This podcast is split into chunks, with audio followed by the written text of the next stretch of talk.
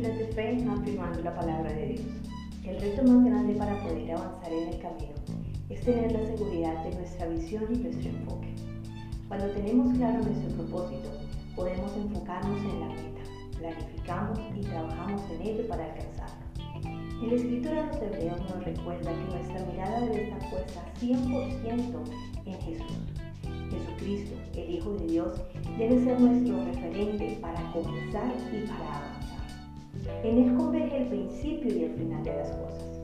Preguntémonos hoy, ¿será que su vida, su obra y sus sacrificios son suficientes para nosotros o necesitamos algo más para la vida? Claro que sí, Jesucristo es suficiente y si lo tenemos a Él, lo tenemos todo.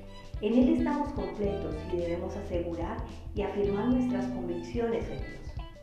No desenfoquemos nuestra mirada. Al perder la visión, perdemos la ruta y nos desviamos del camino. Cuidémonos y estemos alerta, pues el enemigo quiere hacernos tropezar y aún más nos quiere ver lejos de Dios. El camino de obediencia e integridad pueden verse y sentirse muy duros y escabrosos, pero vale la pena, pues obtendremos al final de la jornada la esperanza de la vida eterna en el Señor. Jesús caminó hacia la muerte, Jesús caminó hacia la cruz para darnos la vida que necesitamos. Miremos su cruz, valoremos su obra y vivamos conforme al llamado de Dios.